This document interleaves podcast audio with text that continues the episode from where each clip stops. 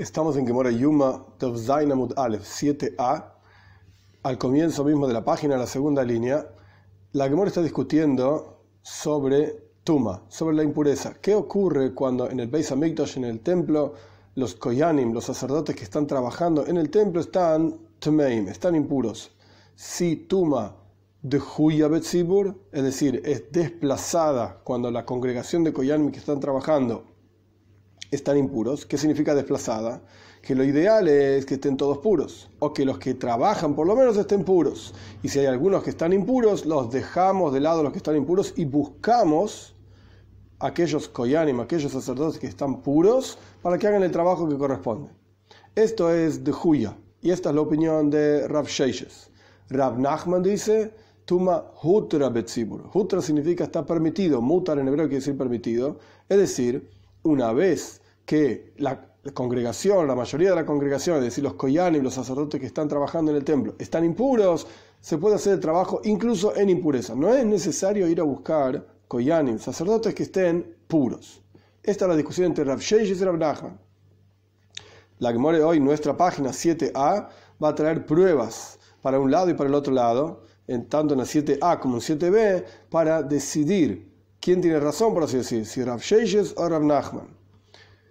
Vamos a comenzar. La segunda línea de Zain Amudalev 7a. Omba Rav Sheishes, dice Rav Sheishes, Minah Minallah, ¿de dónde saco yo este concepto de que Tuma, la impureza, de Huya Betzibur, está desplazada, pero no totalmente permitida? Y debemos buscar todas las situaciones posibles para hacer las ofrendas en forma pura. ¿De dónde saca Rav Sheishes? Su opinión, entre paréntesis, ¿Cómo nos metimos en esta cuestión? En la página anterior, Vov Amudale, Vov Amudbeis, estábamos explicando, 6a y 6b, estábamos explicando que la Mishnah decía al comienzo mismo de la Gemora del Talmud que Mafrishim, separamos al Kohen Godel, el sumo sacerdote, siete días antes, mi Beisoy de su casa, siete días antes de Yom Kippur. Y explicamos que la razón de esto es por un Hashash Tuma una preocupación de que no vaya a ser que tuvo relaciones de intimidad con su esposa, su esposa tuvo un Safek Nida, tenemos una duda de si estaba impura o no estaba impura, el Kohen Godel termina estando impuro y no puede trabajar en Yom Kippur, porque la impureza de Nida, una mujer que estaba con su periodo menstrual, son siete días, etc. Y la Gemora había preguntado, ¿y por qué no nos preocupamos también por Tumas Meis, impureza de muertos? Y ahí es donde entramos en la discusión, si Tuma, la impureza de muertos, Juya o Hutra, está desplazada o está permitida. Ahora sí, Zaina Mudalev 7a, segunda línea. Omar Mina. Dice Rabsheshes, ¿de dónde te enseño? ¿De dónde digo yo que Tuma, la impureza de Juya, está desplazada pero no permitida? De Tanya. Aprendemos en una braisa lo siguiente. El Koy en el sacerdote estaba en el templo y estaba literalmente parado y ofrendando la ofrenda Minjasa Oimer. Minja es una ofrenda vegetal. Hay diferentes tipos de ofrendas. Minja es una ofrenda vegetal. En, en, en hay varios tipos de ofrendas vegetales. Este es uno de ellos, harina, específicamente harina. Y en el caso del oimer es harina de cebada, de ese grano específicamente. Es una ofrenda que se, se trae después de Pesach, el segundo día después de Pesach, o mejor dicho, el día después de Pesach. El punto es que estaba ofrendando esta ofrenda de harina. Venit y se impurificó en sus manos por alguna razón, alguien lo tocó o lo que sea, se impurificó en sus manos. Dice entonces, el Cohen tiene que pronunciar, decir, hey, se me impurificó la minja, la ofrenda en mis manos, y me vin traen otra a cambio. La cambiamos, no ofrendamos esta ofrenda, no ofrecemos esta ofrenda que está impura. Veim en Sham y si lo único que hay es esta ofrenda, no hay otra, no hay más harina, etcétera Omrin loy, le decimos a este coin, sé inteligente y hace silencio. Es decir, no hay otra ofrenda, no hay otra forma, pues entonces ofrenda esta. Katani mijas, de aquí extrae Rabsheishes, sin embargo está escrito, Oimer me vina que el Cohen dice, y si hay otra ofrenda, traemos otra ofrenda a cambio de esta. Evidentemente, Tuma, la impureza, de joya, está desplazada, no está totalmente permitida. Si estuviese totalmente permitida, el Cohen no tiene que decir nada, directamente ofrendar la ofrenda que está impura, ofrecer la ofrenda impura y otra cosa. Pero evidentemente no, buscamos otra ofrenda. Ay, si no hay, no existe otra ofrenda, ok, ofrece esa. Pero si hay otra ofrenda, cambiala. Entonces la impureza está desplazada, no permitida. Esto es lo que dice Rav Sheishes, esta es la braisa que trae Rav Sheishes. O Rav Nachman, dice Rav Nachman, no, no, esa braisa no es una prueba para rechazar mi opinión que Tuma Hutra está permitida. ¿Por qué no? Moidina heija de Ika Shiraim Lajila. Yo estoy de acuerdo. O sea, Rav Nachman dice Tuma Hutra está permitido incluso si está impuro. Ofrecelo siempre y cuando sea una congregación. Ya vamos a ver más adelante qué pasa con un individuo. Ofrecelo, esto es lo que dice Rav Nachman, pero si hay una parte de la ofrenda shiraim, restos de la ofrenda, que en la práctica lo comen los koyanim, que esto es lo que ocurre con Minjasa Oimer, la ofrenda del Oimer, parte se ofrece, un koimer se llama, el koin agarraba, lo vamos a estudiar mucho más adelante en la memoria, el koin agarraba con tres dedos en la palma de la mano una parte de la ofrenda, esa parte de la ofrenda efectivamente se ofrecía en el Mizbeach, en el altar, se quemaba, el resto de la ofrenda se la comían los koyanim. Es decir, era harina con la que se preparaban diferentes panificaciones, lo que sea, se lo comían los koyanim. No es que comían la harina. El punto es que es una ofrenda que tiene shiraim la gila, un resto de esa ofrenda, que en realidad era la mayor parte de esa harina que se comía. Por cuanto es una ofrenda que se come, entonces acá decimos tuma de juya. Incluso Rav Nachman está de acuerdo que la impureza queda desplazada nada más y no es que queda totalmente permitida. ¿Por qué? Porque a pesar de que la ofrenda se puede ofrecer en forma impura, pero no se puede comer en forma impura. Entonces, en este caso, Rav Nachman también está de acuerdo que la impureza queda desplazada y buscamos, procuramos encontrar una ofrenda pura, de manera tal que los shiraim, los restos de la ofrenda, se puedan consumir. Ay, si no hay otra, otra ofrenda, no hay más harina, etc., ok, ofrecemos esta. Pero ahí Rav Sheshes mismo está de acuerdo también. Tanto Rav Sheshes como Rav Nachman. La cuestión es que de esta braisa, que habla específicamente de una ofrenda vegetal, minja, que tiene restos para comer, no probamos, no podemos probar que la impureza queda desplazada en congregación contra Rav Nachman, porque Rav Nachman también está de acuerdo que cuando hay restos para comer, tiene que buscar, tenemos que procurar encontrar una ofrenda pura, de manera tal que los restos se puedan comer. Esta es la primera posibilidad. Entonces la Gemora va a traer otro lugar, otra braisa, en donde se habla de una ofrenda, pero que no tiene restos para comer. No se come nada de esa ofrenda. Vamos a ver. Meisive, y Meisive es como Meishiv, como que respondieron en la, en, la, yeshiva, en el lugar donde estaban estudiando. Después de la primera braisa que trajo Rav Sheishes en nuestra página, traemos otra braisa. ¿Qué dice la braisa? Hoy makriv minjas estaba el Kohen en el Beis Hamikdash en el templo, el sacerdote ofrendando una minja. ¿A qué dice minja? Pero no dice qué tipo de minja, una ofrenda. Hay diferentes tipos de minja. La minja de la, de la braisa de la enseñanza anterior era una minja de harina. Harina de cebada, minjas oimer. Esto nadie lo duda, hasta la teoría misma dice, es una ofrenda de harina de cebada. Pero ahora, en la braisa que trae la Mishnah, la, la Gemora ahora, no dice qué tipo de minja es. Y hay una minja que se llama minjas nesachim. Neisach literalmente significa libación, que significa que vertían vino o agua sobre el Mizbeach. En y solamente se vertía agua, es otra historia, está en la Mishnah, en la Gemora, en la Mishnah, en Sukkot en el Tratado de Sukkah. Pero el punto acá es, Minjas Nesachim, vertían vino sobre el altar. Y el vino que se vertía sobre el altar no quedaba una parte de ese vino para que los koyanim, los sacerdotes, lo consuman. Se quemaba totalmente o se consumía totalmente sobre el altar. Se vertía todo el vino en el altar, caía sobre unos agujeritos, etc. Y se consumía todo el vino en el altar. Quiere decir que aquí estamos hablando de una minja, de una ofrenda vegetal, porque vino también surge de las uvas, es vegetal, etc. Pero que se consumía totalmente en el Mizbeach. Acá, en este caso, ¿buscamos que esté totalmente puro el vino o no? Esto es lo que dice la Braisa. Vamos a ver. El Cohen estaba en el templo y estaba ofrendando una ofrenda vegetal de Parim. Parim literalmente significa toros. Eilim son carneros. Kvasim son ovejas. Es decir, las libaciones que acompañan a estas ofrendas. En Parshas Shlach al final de Parso Shlach aparecen los conceptos de las libaciones, las, Nesajim que acompañan a cada ofrenda. Entonces estaban el Kohen ofrendando estas libaciones, y se impurificó esta libación en sus manos. ¿Qué hacemos? ¿Buscamos otro o no? Hoy me vino a Dice el Kohen, hey, se me impurificó el vino y traen otro vino a cambio. Sham y si solamente está esta ofrenda, esta minja, esta ofrenda vegetal, hombre, le decimos al Kohen, sé inteligente y no digas nada, porque no queda otra opción que ofrendar esa ofrenda impura. Entonces vemos claramente, como dice Rav Tuma de Juya Betzibur. La impureza está desplazada en la congregación, porque evidentemente el Kohen dice que tiene que, hay que traer otra, se me impurificó, traigan otra. Y acá no me puede decir Rav Nachman que él está de acuerdo que la impureza queda desplazada cuando hay restos para comer, porque acá no hay ningún resto para comer. Se consumía totalmente en el altar. Pregunta la Gemor, una pregunta retórica. My love, parim, eilum, kwasim de hag. ¿Acaso no estamos hablando cuando la Braisa dice parim, toros, eilim, carneros y kubasim, ovejas? No está hablando de esos tipos de ofrendas en Sukkot, en Hag, es decir, Musafin.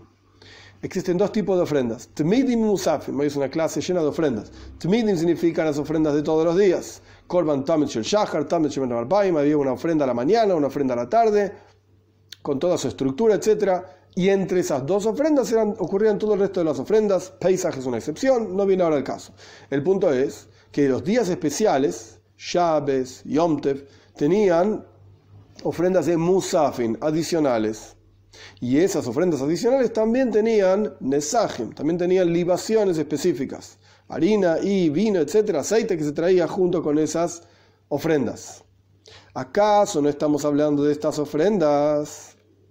de Hag, ¿qué importa si son las ofrendas de Sukkot y no durante Sukkot? A lo largo de toda la fiesta de Sukkot se traían diferentes números de ofrendas, eh, de hecho eran 70 toros en recuerdo a las 70 naciones en el Beis y de hecho está escrito que si las naciones del mundo hubiesen sabido lo que el Beis Hamikdash, lo importante que era el Beis Hamikdash, el templo para ellos, lo hubiesen protegido, no solamente no lo hubiesen destruido, lo hubiesen protegido. El punto es que estamos hablando de ofrendas comunales, por eso dice ofrendas de Hag, de la fiesta de Sukkot, comunales, y tienen un tiempo fijo. Durante Sukkot hay que traer, porque hay ofrendas que no tienen tiempo fijo. Por ejemplo, si una persona cometió algún pecado, entonces esa persona tiene que traer una ofrenda. Pero si la persona nunca cometió ningún pecado, ¿qué ofrenda va a traer? Quiere decir que la ofrenda de pecado no es una ofrenda con un momento del año fijo para traerla. Pero la ofrenda de Sukkot efectivamente es una ofrenda que se trae en Sukkot.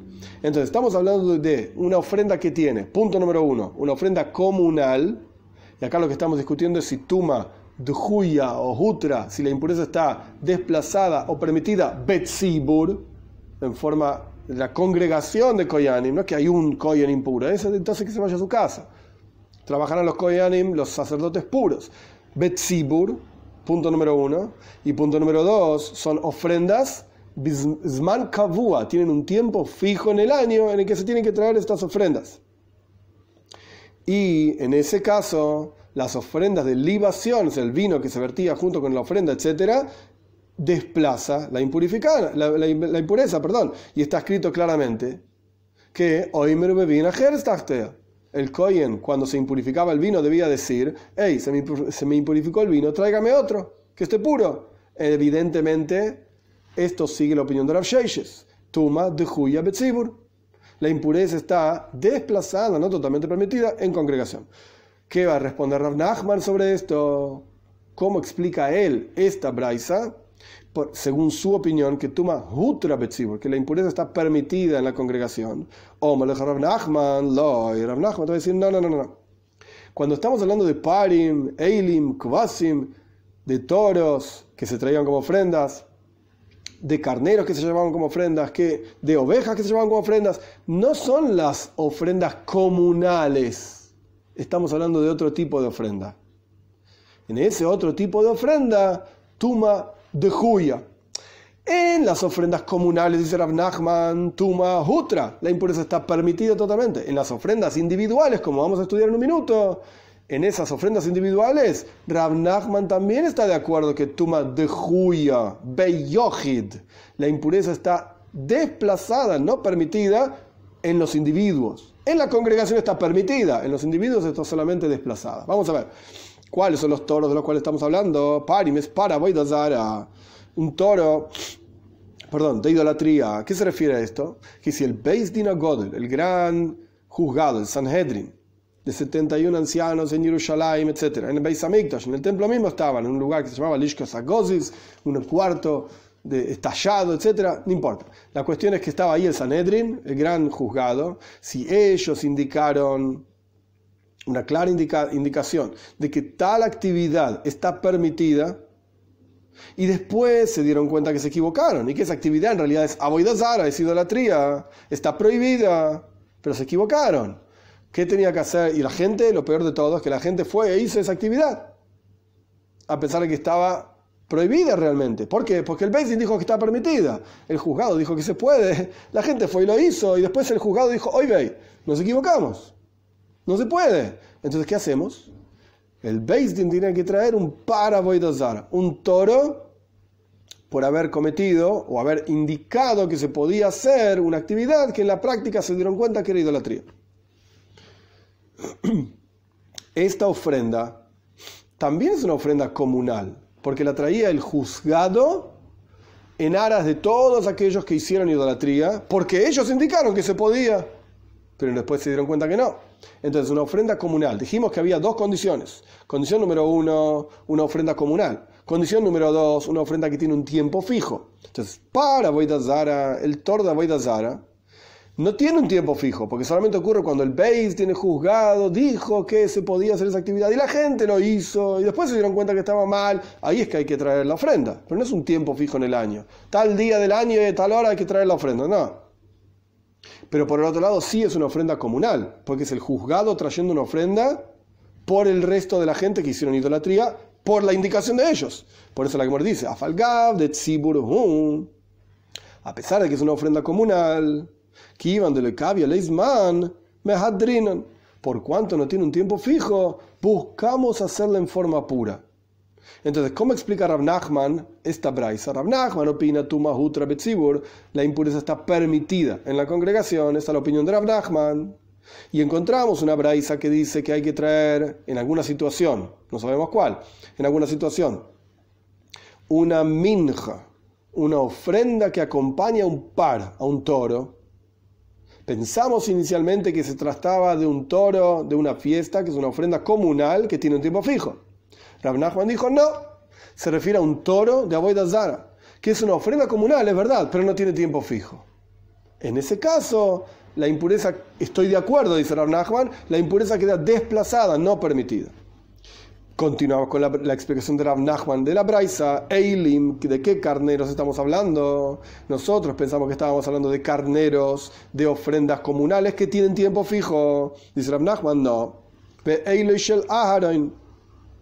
Estamos hablando de un carnero que llevaba Aaron, es decir, el Kohen God, el sumo sacerdote, en Yom Kippur. Entre otras ofrendas había un carnero también ¿Cuál es la cualidad de ese carnero? De Afalgab, de Kabialesman. A pesar de que es una ofrenda con un tiempo fijo, se trae en Yom Kippur y no en ningún otro momento del año.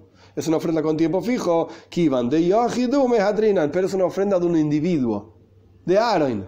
Siempre jugando con estas dos cuestiones. Ofrenda comunal, tiempo fijo. Bueno, el primer caso de la ofrenda de Aboidazar es una ofrenda comunal, pero no tiene tiempo fijo. El segundo caso es una ofrenda que tiene tiempo fijo, pero no es comunal es individual, es la ofrenda del Kohen God, el sumo sacerdote, en Yom Kippur. Tiene tiempo fijo, pero no es comunal. Y Kvasim, ¿de qué ovejas se está hablando? Nosotros inicialmente pensamos, cuando explicamos la praisa de acuerdo a la opinión de Rav Sheiches, que dice que la, la tuma de Juya nosotros pensamos que Kvasim, las ovejas, se refería a las ovejas que se traen en, en Sukkot, que son ovejas de ofrenda comunal con tiempo fijo. Responderá Nachman, Oimer. Ese caso, tenés razón. Es una oveja que es una ofrenda comunal y tiene tiempo fijo. Ay, entonces, ¿por qué Tuma de Juya, según la opinión de, opinión de Rav Nachman, ¿por qué queda desplazada la, la, la impureza? Para Rav Nachman no tiene sentido.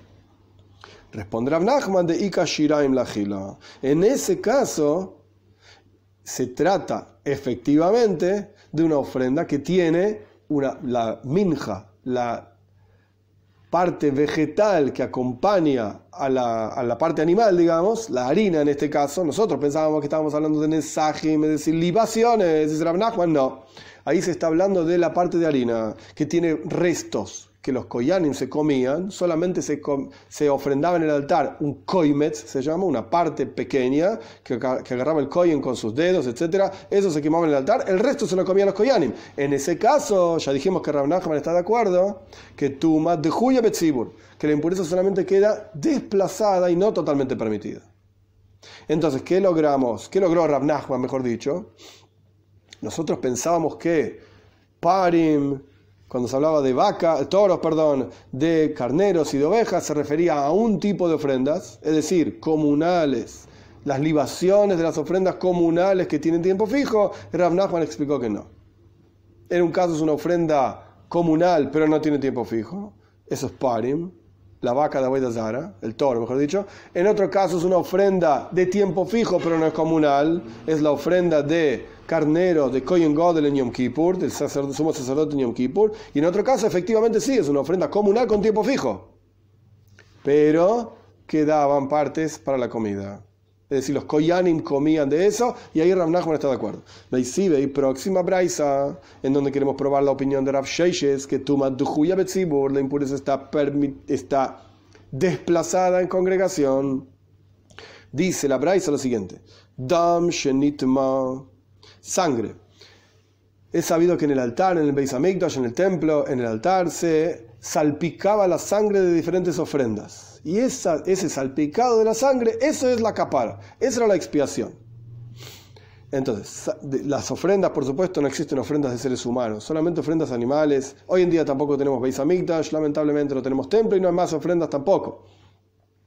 Y Cabe aclarar que cada ofrenda expiaba siempre y cuando la persona haga chuba. No alcanza con salpicar sangre sobre el altar, hay que arrepentirse.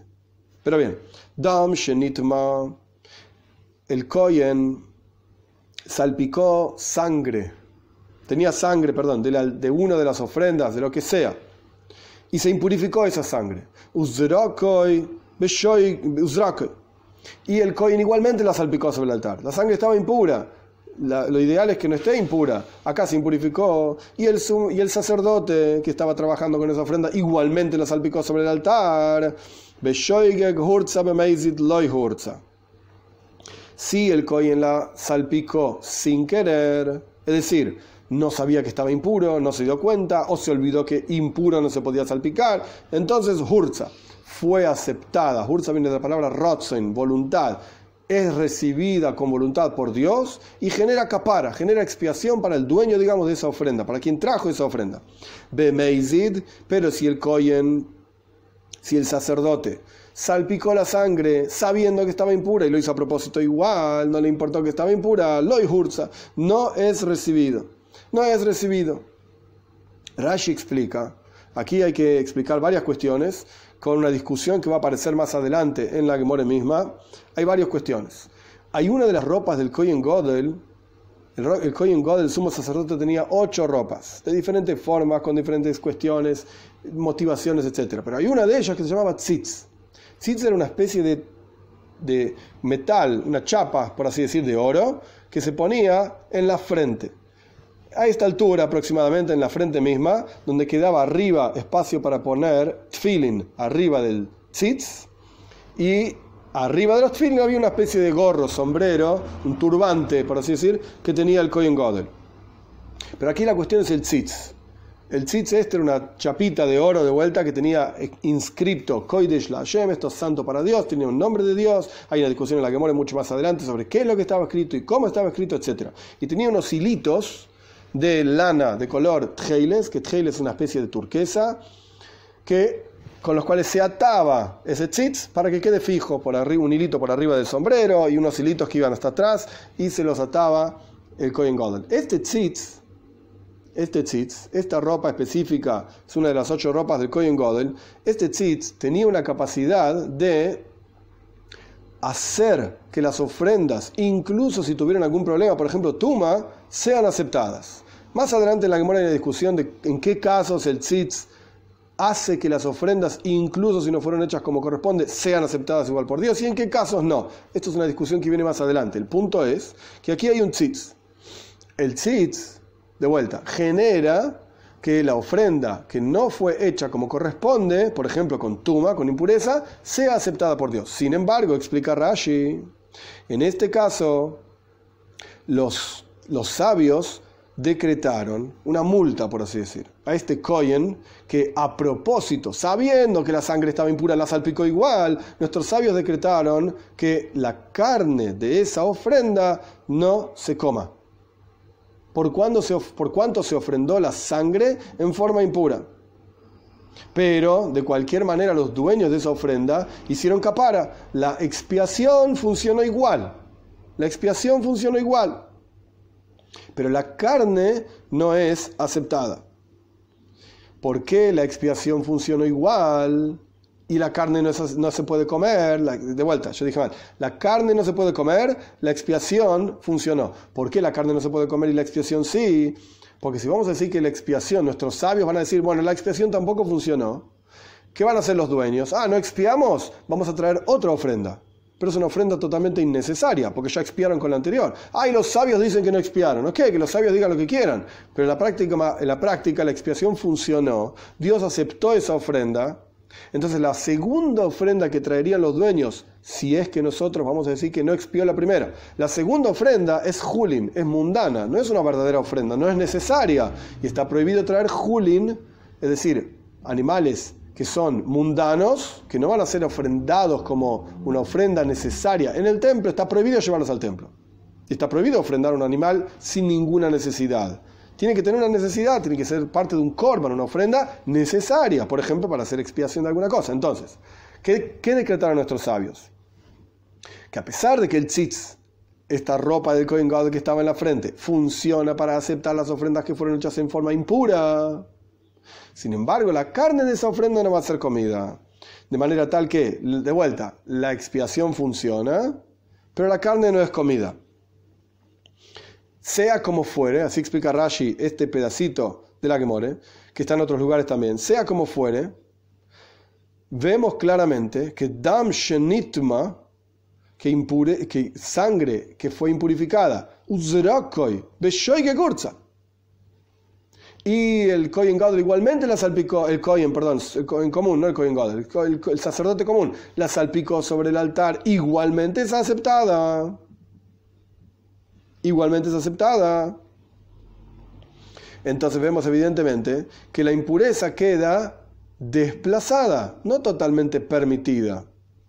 Porque idealmente no se puede salpicar esa sangre. Si lo hizo sin querer es que lo aceptamos. Pero si, el tipo va a preguntar, si el coin va a preguntar, hey, se me impurificó la sangre, ¿la salpico? ¿Qué le vamos a decir? No. En cuyo caso los dueños de esa ofrenda van a traer otra ofrenda, porque la sangre no fue salpicada en el altar, automáticamente no hubo capara, no hubo expiación. Pero si el coin va a preguntar, le vamos a decir que no la salpique. Está impura esa sangre. Evidentemente, Tuma de Juya está solamente desplazada, no permitida, como dice Rav Nachman. Explicaría Rav Nachman, de Yohid. Esa braisa no está hablando de una ofrenda comunal.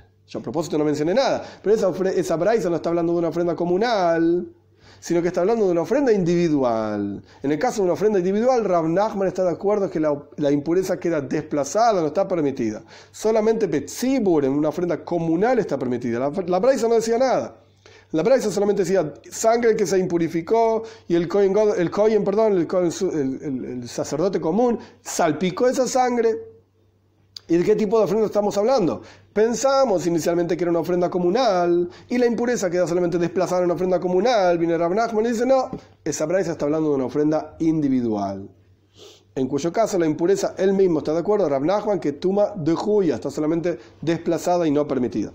Toshma, veníamos a aprender sobre lo que estudiamos anteriormente respecto del tzitz. El tzitz es esa, chapa de oro que estaba en la frente del Kohen Gadol. Alma tzitz ¿Cuál es el asunto, la cosa, los asuntos? Que el tzitz hace que la ofrenda sea aceptada a pesar de que no fue hecha como corresponde. ¿Sobre qué significa no haber sido hecha como corresponde? A la dom, a la basar, a la heilev, shenitma.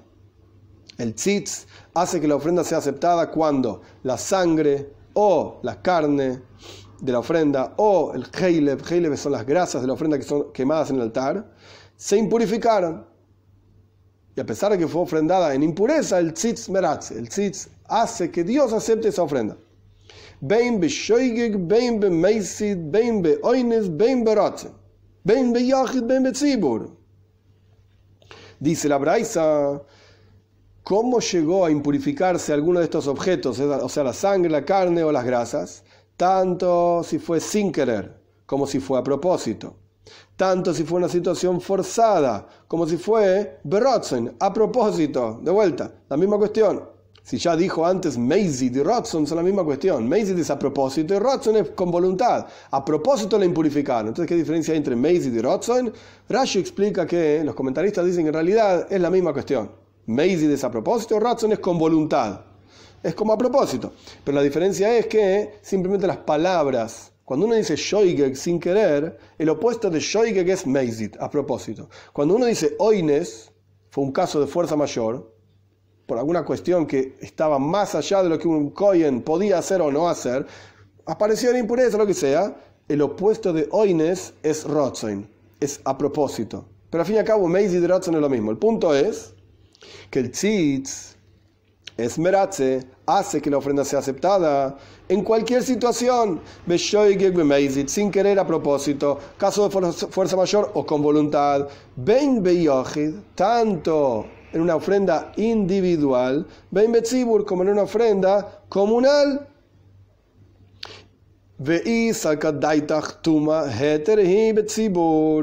Y si me vas a decir, como dice Rab Nachman, que la impureza está permitida totalmente. Cuando se trata de una congregación, ¿para qué necesitas al tzitz?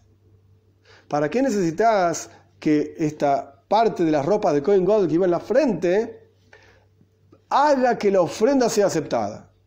No necesitamos que la ofrenda sea aceptada especialmente con el tzitz. La ofrenda está igual aceptada, porque es jutra, está permitida. Pero el hecho de que la Braisa dice, necesitamos al tzitz, oh, ¿qué quiere decir? Que la impureza no está permitida en, Sibur, en congregación, no está permitida. Ay, se hizo igual la ofrenda, ok, el tzitz lo va, lo va a resolver. El tzitz lo va a resolver. Pero de entrada no podés hacer una ofrenda impura. Entonces aprendemos acá que Tuma Djuya, como dice Rav la impureza está desplazada, no permitida en la congregación de esta braisa sobre el tzitz. Aprendemos esta, esta cuestión justamente. Por el hecho mismo que necesitamos al tzitz, esto te demuestra que la impureza no está permitida. Está solamente desplazada y el tzitz nos va a ayudar a que se acepte esa ofrenda. Esto es lo que la que presenta contradiciendo a Rav Nachman, apoyando la opinión de Rav Sheishes. O manejar Rav Nachman, Rav Nachman te diría, pará, vamos a leer la Braisa de una forma diferente.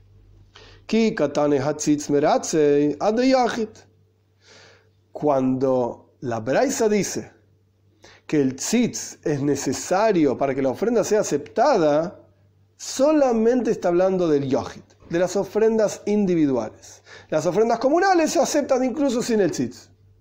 Entonces, ¿cómo leería? Vamos a ir para atrás, donde dice Toshma. Tofshin, parece ahí Toshma. ¿Cómo se leería esta braisa de acuerdo a la opinión de Rav Nachman? Alma tzitz meratze. ¿Cuáles son los asuntos que el tzitz sirve para aceptar la ofrenda a la dama, a la basa, a la heilev, shenitma?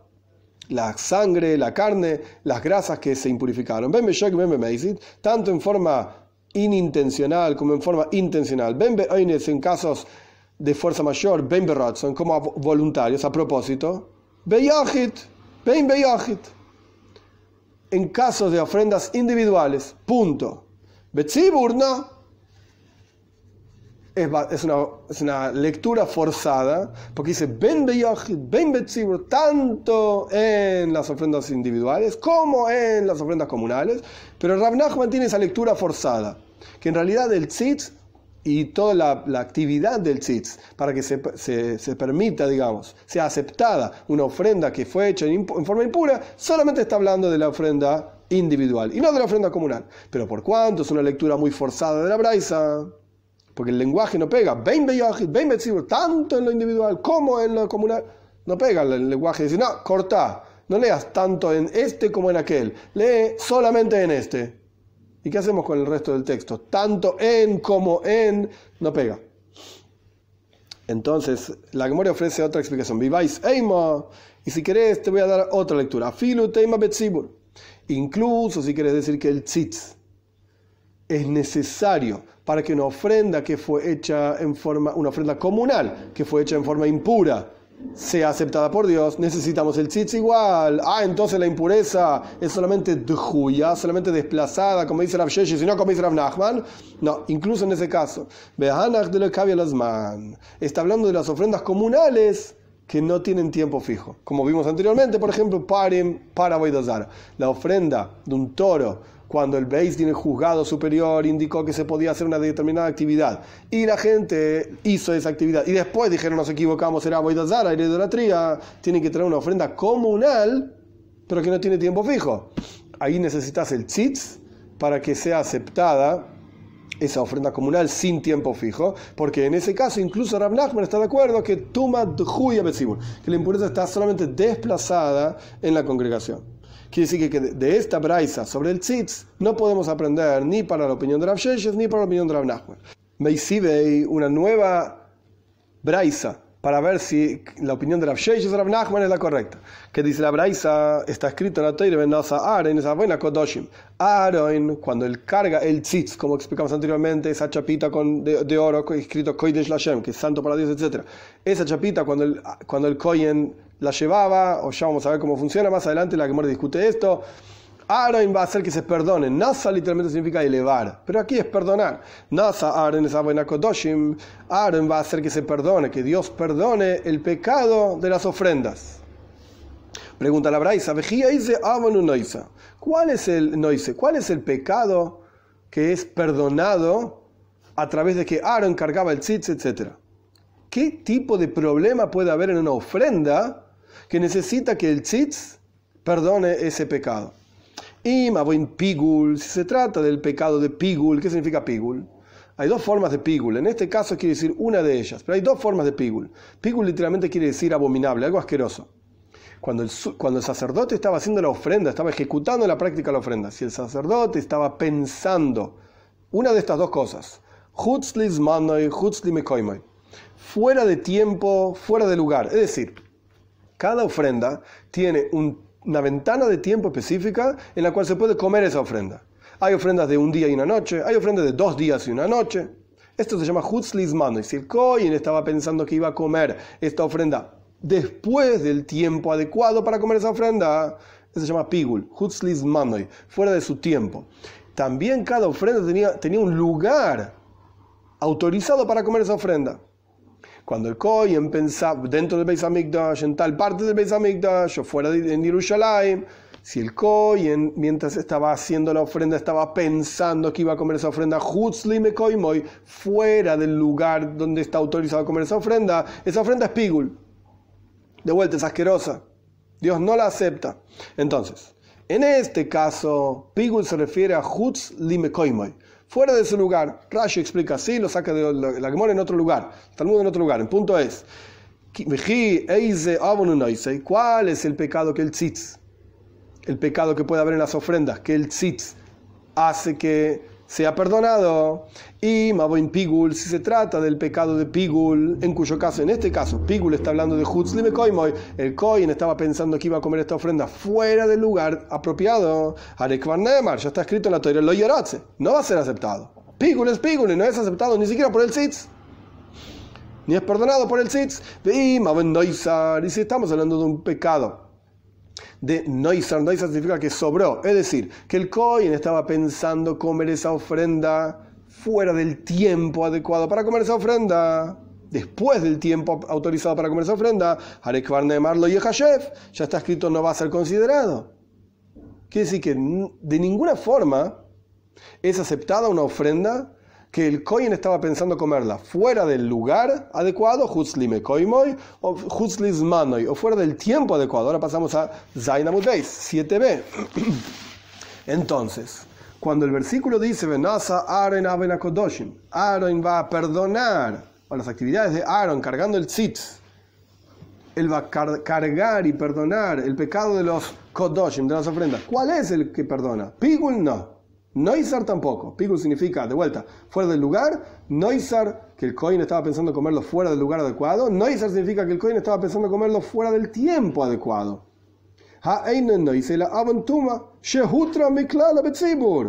Entonces tenemos que buscar algún otro problema que pueda haber en una ofrenda. ¿Cuál es el problema que, el problema que puede existir en una ofrenda? Tuma, impureza. Ajá. ¿Y cómo puede funcionar esa ofrenda? Nosotros, esa impureza en la ofrenda, nosotros encontramos, y esto es lo que dice la Braisa, este es justamente el punto de la Braisa, nosotros encontramos que en una ofrenda individual, el tzitz meratze.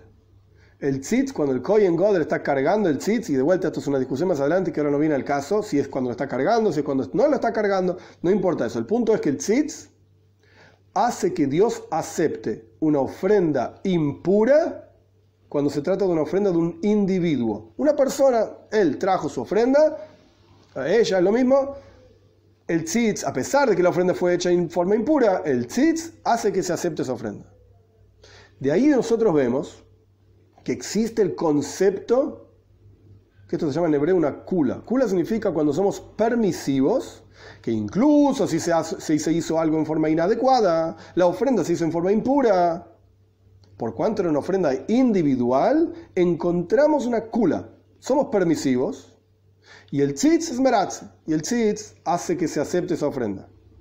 Entonces, continúa la braza diciendo, de vuelta, Zainamut Bey 7b, Noise, ¿qué es lo que el tzitz perdona?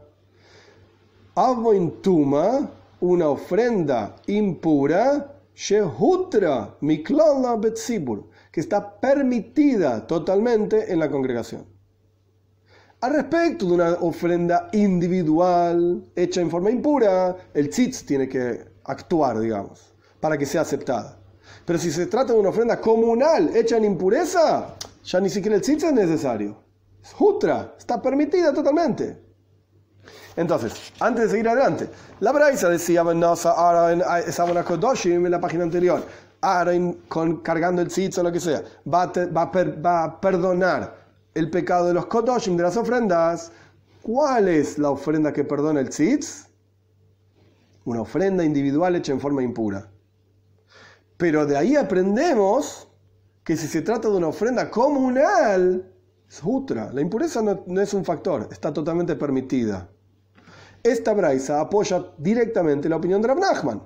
Por eso la que sigue en la segunda línea. Calla Rav Esto es una contradicción a la opinión de Rav Clara contradicción a la opinión de Rav Responde la Gemore, Tenaihi. Tenés razón.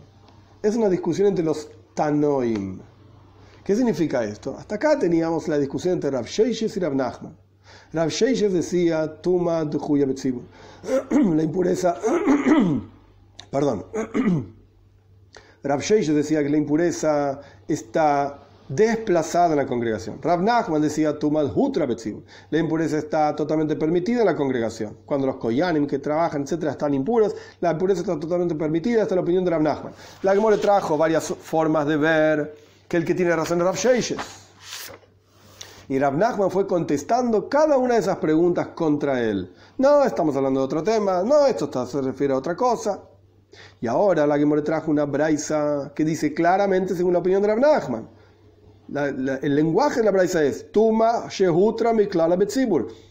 La tuma está, impure, está permitida. Miklal literalmente es un derivado en la congregación. Paréntesis, el derivado es como yo dije antes. Por cuanto en el caso de la ofrenda individual necesitamos el tzitz, pero vemos que hay una kula, vemos que hay una permisión, algo que está permitido en, en caso de impureza. El tzitz actúa y está perdonado ese pecado.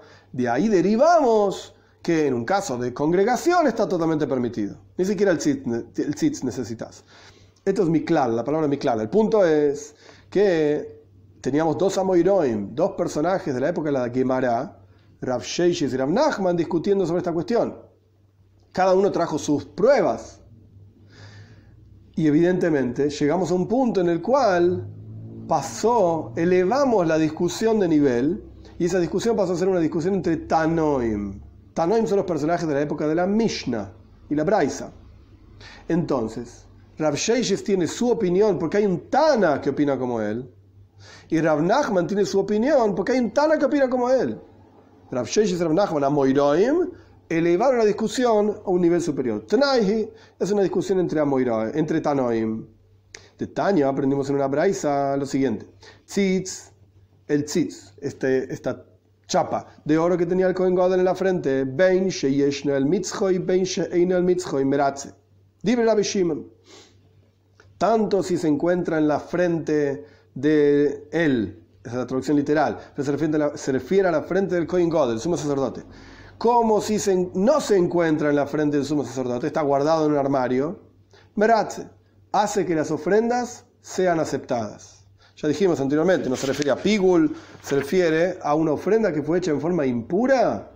El tzitz hace que sea aceptada esa ofrenda, tanto vestido el Kohen con el tzitz como si no está vestido con el tzitz. Esto es lo que dice Rabbi Shimon. Rabbi Yehuda, me dice Rabbi Yehuda, no señor. Hoy deu al mitzchoy meratze. Eino, deu al mitzchoy, eino meratze. Si se encuentra el tzitz en la frente del Kohen Gadol, entonces hace que la ofrenda que fue hecha en forma impura sea aceptada. Si no se encuentra el tzitz en la frente del Kohen Gadol porque no lo está vistiendo, porque está guardado en un armario, no No hace el tzitz no genera que esa ofrenda que fue hecha en forma impura sea aceptada. Paréntesis para entender la cuestión. No es que el Kohen God, el sumo sacerdote, constantemente estaba haciendo las ofrendas en el templo. En general eran otros Koyanim, eran otros que hacían. Koyan Hedioit se dice, un Kohen común hacía las ofrendas. Pero el Kohen God le estaba dando vueltas por el Beis. Pero si en un momento determinado el Kohen Godel no estaba en el Beis no estaba en el templo, o no estaba vistiendo las ropas del Kohen Godel en el templo porque no estaba trabajando, no se podían vestir las ropas cuando tenías ganas para ir a una fiesta de disfraces. Tenía que estar trabajando en el, templo, perdón, el sumo sacerdote, para poder vestir las ropas. Pero si en algún momento no estaba trabajando o no estaba vistiendo las ropas, y algún otro Kohen hizo una ofrenda y estaba impura, según la opinión de la vieja el tzitz no te va a ayudar. La ofrenda no va a ser aceptada. O malo Rabbi Shimon, le dijo a Rabbi Shimon Rabbi Yehuda, Momento, yo te voy a probar el tzitz, según la opinión de Rabbi Shimon, incluso si el sumo sacerdote no lo está vistiendo, igual trabaja, digamos, el tzitz. Igual permite que las ofrendas impuras sean aceptadas. ¿Cuál es la prueba? El Kohen God, el sumo sacerdote, en Yom Kippur, los trabajos específicos de Yom Kippur eran hechos con lo que se llaman ropas blancas. Big Day Lavan, ropas blancas. Eran unas túnicas blancas que el Kohen Gadol se vestía, un turbante, una túnica, un pantalón y un cinturón blancos. Y no vestía las ropas de Kohen Gadol. Los trabajos, en Yom Kippur, los trabajos que eran los trabajos normales durante todo el año, el Kohen Gadol en Yom Kippur los hacía con las ocho ropas las ropas de oro se llaman Big Day Zav, que incluyen el tzitz. Pero los trabajos específicos de Yom Kippur, el Kohen God los hacía con las ropas blancas. El punto es, dice Rabbi Shimon, para probarle a Rabbi Yehuda que el tzitz es meratze, el tzitz funciona incluso si el Kohen no lo está vistiendo, que durante Yom Kippur, los trabajos específicos de Yom Kippur, el Kohen God, el sumo sacerdote, los hacía vistiendo solamente ropas blancas, no vestía el tzitz y sin embargo meratze. Todavía eh, no, lo tenía vestido el Kohen Godel en Yom Kippur mientras hacía los trabajos específicos de Yom Kippur. No estaba vistiendo el tzitz. Y el tzitz funciona igual. El tzitz trabajaba igual para aceptar las ofrendas que estaban impuras. Oh, malo Rabbi Yehuda. Le contestó Rabbi Yehuda a Rabbi Shimon. Esa es tu prueba. No es una buena prueba. Hanach le Kohen Godel be Yom Kippurim. Shetuma Hutra Betzibur. ¡Ja! Déjalo, le dijo Rabbi Yehuda a Rabbi Shimon. Déjalo al Kohen God, al sumo sacerdote en Yom Kippur. Eso no es una buena prueba. ¿Por qué? Porque la impureza está permitida. Esto lo que dice Rab Nachman. La opinión de Rabbi Yehuda, la opinión de Rabbi Nachman. La impureza está permitida para el Kohen Godel en una congregación. Cuando estaban todos impuros, o la mayoría impuros, Tuma Hutra Betzibur. Está permitida en la congregación, no necesitas el tzitz. No es que el tzitz, mientras el Kohen Gadol no lo estaba vistiendo en Yom Kippur, igualmente hacía que las ofrendas impuras sean aceptadas. No es necesario el tzitz. La impureza está totalmente permitida, esto lo dice la viuda, totalmente permitida en la congregación. Miklal. De aquí surge entonces de la Shimon Sabar, que la Shimon opina, Tuma Dhuya Hibetzibur, que la impureza solamente está desplazada en congregación, por eso era necesario el tzitz solamente está desplazada. Entonces vemos acá que la discusión entre Rab Nachman y Rab Sheishes es la misma discusión entre Rabbi Shimon y Rabbi Yehuda. Rab Sheishes opina. La impureza está solamente desplazada en la congregación. Esa es la misma opinión que Rabbi Shimon. Y Rab Nachman opina Tuma Hutra Betzibur. La impureza está permitida totalmente en la congregación. Esa es la misma opinión de Yehuda, de Rabbi, perdón, de Rabbi Yehuda.